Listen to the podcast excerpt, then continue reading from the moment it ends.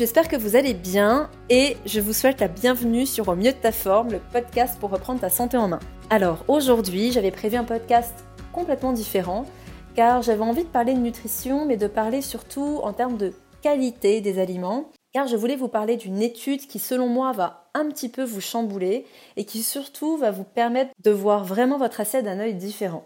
Mais bon, les plans ont un peu changé et je vous garde et je vous promets que je vous garde cet épisode pour la semaine prochaine. Entre-temps, ce qui s'est passé, c'est que je vous ai proposé une foire aux questions sur mon compte Instagram et vous m'avez posé des questions extrêmement intéressantes en lien avec des problèmes de santé et malheureusement les 15 secondes autorisées par Instagram en story étaient un peu trop courtes pour pouvoir vous répondre. C'est pourquoi j'ai décidé d'en faire un podcast et puis au moins ça permettra peut-être aux personnes qui ne sont pas sur Instagram de profiter de mes réponses. Alors évidemment, le but n'est pas de vous faire une consultation à travers ces podcasts. Je vais essayer de vous parler un petit peu des causes de ces problèmes, de vous proposer quelques solutions, mais ce serait ni professionnel ni respectueux de ma part, que ce soit vis-à-vis de ma profession ou vis-à-vis de mes confrères et collègues, de vous donner des remèdes ou des listes de choses à prendre. C'est pas du tout le cas. Par contre, on va essayer d'élucider un petit peu tout ça. Alors, première question, je donnerai pas les noms parce que je ne sais pas si euh, c'est des choses qui vous regardent personnellement ou pas. Comment le sel, par consommation excessive, provoque-t-il de la rétention d'eau? Quel phénomène pH Alors, je ne sais pas si la question a été coupée, mais bon, je pense avoir compris l'idée. Tout d'abord, euh, c'est simple, c'est une, une, histoire d'ion. Le sel est chargé positivement, l'eau est chargée négativement.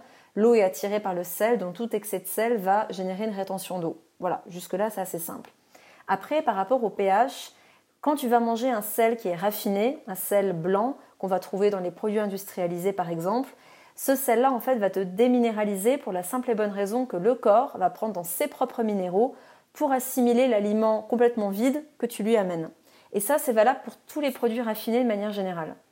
Et quand on manque de minéraux en général, on va acidifier notre pH. C'est ce qui explique en fait ce changement de pH. Par contre, si tu manges un sel qui est complet, comme un sel gris, un sel de Guérande, euh, un sel de l'Himalaya par exemple, ça va être un sel qui est riche en minéraux et qui ne va pas causer ce problème d'acidification tissulaire comme peut le faire euh, un sel raffiné. Ensuite, en nutrition santé, on ne va pas vraiment parler d'excès de sel, on va plutôt faire attention au ratio sel-potassium. C'est ces deux nutriments-là qui vont s'équilibrer en fait. Donc si tu manges beaucoup de sel issu du fromage, du pain, de la charcuterie qui sont des aliments très salés, mais aussi des produits industriels, dans un premier temps, je vais te demander de diminuer. Et puis ensuite, on va augmenter au maximum les apports de potassium dont les sources sont les légumes et puis un petit peu les fruits. Et ça va permettre de contrebalancer en fait tes excès de sel. Ensuite, autre question, comment ingérer la quantité de protéines nécessaires sans avaler deux poulets, un œuf, un fromage, un avocat? J'ai des petits dessins, alors du coup je rigole, à chaque repas. Eh bien, écoute, ou tu pèses 100 euh, kg et que tu es en mode prise de masse et donc tu as besoin d'une quantité astronomique de protéines par jour, euh, ou alors non, tu n'as pas besoin de toutes ces protéines. Alors, ce qu'il faut retenir, c'est qu'en général, quand vous êtes sportif en prise de masse musculaire, il est important d'être à peu près dans les 2 grammes de protéines par kilo. Maintenant, si vous êtes sportif de haut niveau ou si vous êtes en prise de masse, je vous conseille de toute façon d'être prise en charge par un coach ou un nutritionniste pour vraiment évaluer au plus près ce dont vous avez besoin. Personnellement, je suis pas du tout pour le comptage de protéines au gramme près, mis à part bien sûr pour les sportifs de haut niveau où ça va être intéressant voire nécessaire. Mais sinon, de manière générale, on n'a pas besoin d'aller aussi loin. Je vais vous partager une expérience personnelle. Durant six mois l'an dernier, j'ai fait un coaching euh, pour comprendre ce que certaines des personnes qui me consultaient vivaient. C'est-à-dire qu'il y a beaucoup de personnes qui me consultent qui sortent de régimes euh, extrêmement compliqués où ils devaient peser chacun de leurs aliments, leurs glucides, leurs protéines, leurs lipides, euh, pour vraiment être au plus près des apports dont ils ont besoin, que ce soit pour prendre ou perdre du poids. Et en fait, je suis quelqu'un qui a besoin d'expérimenter pour euh, donner un avis sur quelque chose et surtout pour être capable de comprendre ce, par quoi les gens sont passés quand ils viennent me consulter. Et dans ma démarche, tout ce qui est calcul précis de ce qu'on appelle les macronutriments ou dans le milieu des macros en termes protéines, glucides, etc., c'est vraiment pas mon truc. Alors, je comprends que pour certains sportifs et certains coachs, ce soit plus pratique. Ça peut permettre de manger un petit peu plus de, produits malsains dans la mesure où ça rentre dans notre objectif quotidien. Perso, c'est pas du tout ma vision des choses. Je préfère avoir une nutrition santé et conseiller ce type d'alimentation où il faut tout peser uniquement à des sportifs de haut niveau ou euh, à des bodybuilders, mais sinon, personnellement, je vois pas l'intérêt. Cela dit, je ne l'avais jamais vécu et j'ai voulu l'expérimenter, donc je l'ai fait. Et pour le coup, ça m'a vraiment permis de réaliser que quand on est en mode prise de masse musculaire, il faut quand même manger un paquet de protéines dans la journée. Maintenant, cet apport de protéines va être particulièrement compliqué quand on est végétarien, parce que le souci, c'est que quand on est végétarien, si on veut beaucoup de protéines, on va forcément manger à côté beaucoup de glucides, parce que les sources de protéines végétales sont souvent des légumineuses, comme les pois chiches, les lentilles, les haricots, certes contiennent des protéines, mais contiennent aussi des glucides. L'œuf, ensuite, l'œuf par exemple, va contenir des protéines, mais aussi beaucoup de graisse, des lipides. Donc ça peut être compliqué. Et en fait, très souvent, ce qui se passe, et je pense que c'est pour ça que tu me poses la question, c'est que quand on veut faire attention à son apport en graisse, c'est-à-dire en lipides, et à son apport en glucides, mais qu'on veut quand même manger beaucoup de protéines, ça peut être le casse-tête chinois. Alors, ça l'est en effet, surtout quand on est végétarien. Maintenant, si tu manges de la viande ou du poisson, franchement, aucun problème, parce que voilà, si tu prends des poissons qui sont pas trop gras, si tu prends de la viande blanche, euh, tu vas avoir une très bonne dose de protéines avec très peu de glucides et de graisse avec, donc euh, vraiment pas de stress. Maintenant, vu que j'ai une alimentation qui est quand même très végétale, je connais bien le sujet. En termes de protéines, c'est vrai que ce que je conseille, c'est de penser au tofu soyeux. Le tofu soyeux est très riche en protéines, il apporte un petit peu de lipides, mais franchement, ça passe. Euh, il y a deux protéines qui sont euh, des compléments en protéines et les deux seules que je recommande, c'est la protéine de chanvre et la protéine de collagène. C'est les deux seules que, je, que vraiment je conseille. Sur les autres, j'ai quasiment toujours vu des problèmes digestifs ou alors sur les protéines en poudre chimique qu'on trouve. Alors ça, c'est vraiment euh, la débandade complète en termes d'additifs et d'arômes. qui qu'on dit naturels mais qui en fait n'ont rien de naturel mis à part le support utilisé pour les produire donc euh, non, tous ces trucs-là on bannit. S'il y en a vraiment deux sur lesquels on, peut en prendre de temps en temps, ce serait chanfre et collagène. Ensuite, source de protéines intéressante qui va être végétarienne, voire même végétalienne, et qui aura peu de glucides, c'est les pâtes aux haricots noirs par exemple. Euh, j'en ai parlé en IGTV sur mon Instagram, j'ai fait un petit IGTV là-dessus. Euh, ça contient 40 grammes de protéines pour 100 grammes, donc on a une bonne dose de protéines, c'est très rassasiant et ça permet de varier. C'est-à-dire que pour éviter de manger des produits animaux euh, matin, midi et soir, ben, on peut utiliser ces sources-là pour varier un petit peu. Voilà, j'espère que ça aura euh, répondu à ta question. Alors comment faire pour ne plus avoir de brûlures d'estomac? J'en ai à chaque repas. Alors les brûlures d'estomac, il y a plusieurs facteurs. La première des choses, c'est dans quel état tu manges. Est-ce que tu es stressé quand tu manges et est-ce que tu avales ton repas en moins de 15 minutes? Ça, c'est déjà un facteur extrêmement aggravant. Il faut absolument manger dans le calme. Euh, quand on est quand on est stressé, on a une espèce de boule au niveau du plexus qui ferme notre estomac et qui nous empêche vraiment de bien digérer. De manière générale, la gestion du stress va être très importante, donc il y a différents outils qui peuvent être intéressants.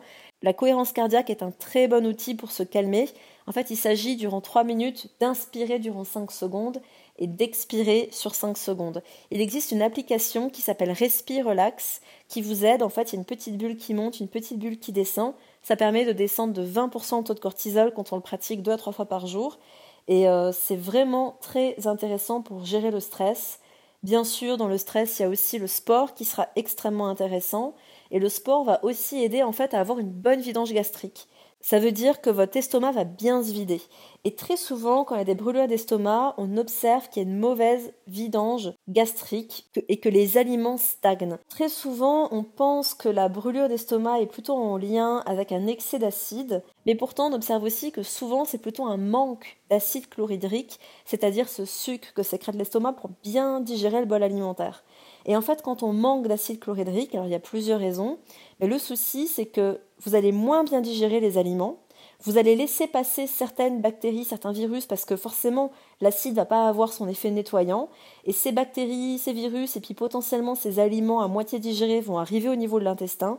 Ça va créer un excès de fermentation, c'est-à-dire que ces aliments à moitié digérés vont nourrir des bactéries plutôt pathogènes. Ça va créer du coup des gaz, et ces gaz vont aller comprimer l'estomac qui peuvent entraîner des reflux et donc ces espèces de remontées acides. la première chose que je conseille, c'est de consulter pour voir s'il n'y a pas justement une dysbiose, c'est-à-dire un déséquilibre de la flore intestinale qui crée des problèmes digestifs. On, peut s'en rendre compte si on a des ballonnements, des flatulences, une espèce de lourdeur après chaque repas, ça peut être vraiment une piste. Ensuite, une piste par rapport au reflux gastro-œsophagien, c'est l'Helicobacter pylori. Donc, il faudrait faire un test euh, dans les selles pour voir s'il n'y a pas présence de cette bactérie. À travers un examen des selles, on peut aussi voir si justement il n'y a pas des parasites ou des candidats albicans qui peuvent générer ces fermentations et créer ces, problèmes au niveau de l'estomac. Et puis il y a aussi un test assez simple qui permet de voir s'il y a vraiment un manque d'acide, c'est-à-dire une hypochloridrie, un manque de sécrétion des acides de l'estomac, ou si c'est un excès. Donc ça, c'est des tests à faire euh, avec son médecin. Mais comme ça, conseil de premier abord, c'est ingérer son stress masser le plexus solaire, utiliser des huiles essentielles calmantes, par exemple comme la lavande vraie, qui vont calmer le système nerveux, de méditer, de pratiquer la cohérence cardiaque sont vraiment des choses qui vont être fondamentales.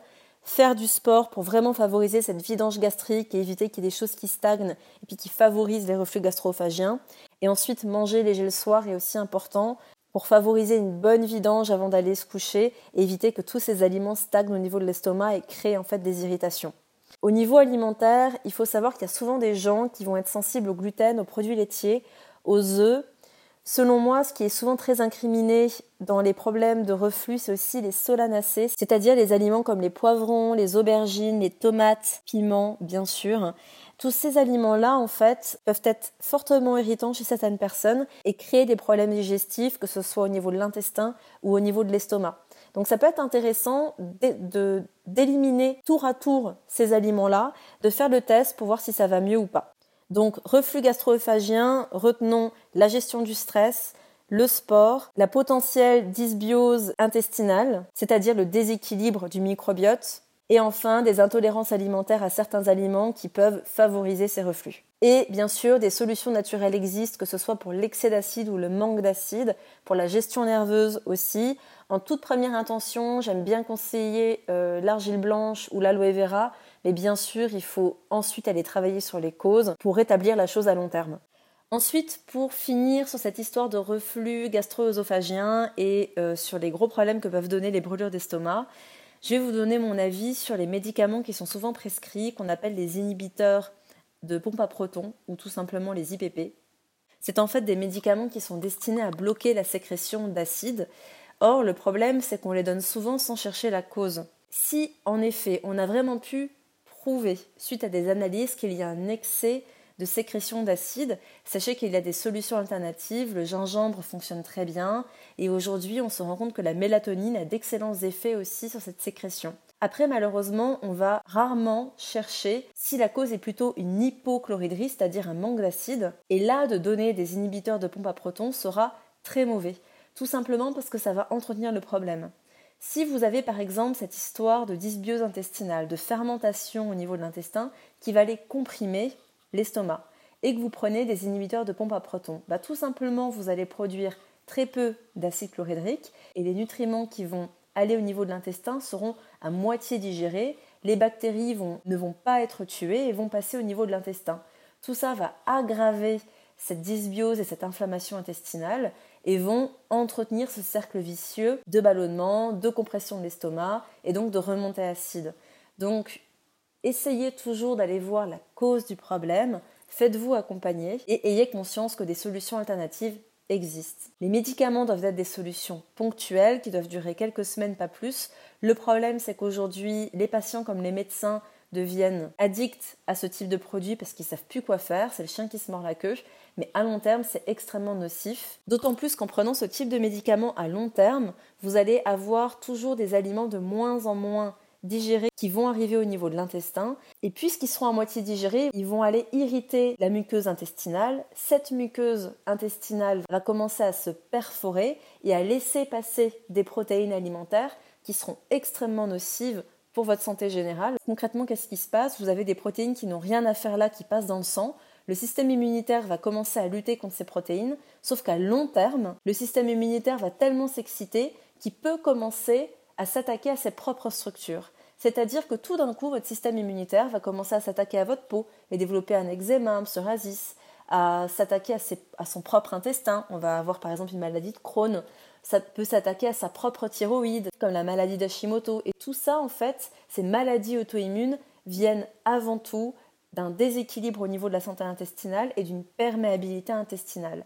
C'est pourquoi la qualité de votre digestion est absolument fondamentale et l'usage de médicaments comme les inhibiteurs à pompe à protons doivent être toujours momentanés et travailler sur la cause doit être une priorité. J'ai eu d'autres questions de votre part justement concernant les maladies auto-immunes et les problèmes de thyroïde, mais je vous prépare un autre podcast pour y répondre. J'espère que mes explications d'aujourd'hui auront pu un petit peu vous éclairer. Et si mes podcasts vous sont utiles, je vous demande une seule chose, c'est d'aller mettre un commentaire dans l'application Apple Podcast. Vous n'aurez à le faire qu'une seule fois dans votre vie pour mon podcast, mais c'est extrêmement important pour moi pour me permettre d'être plus visible et d'atteindre mon objectif qui est de démocratiser l'accès à l'information sur la santé la nutrition. Je vous remercie par avance, prenez soin de vous et à bientôt.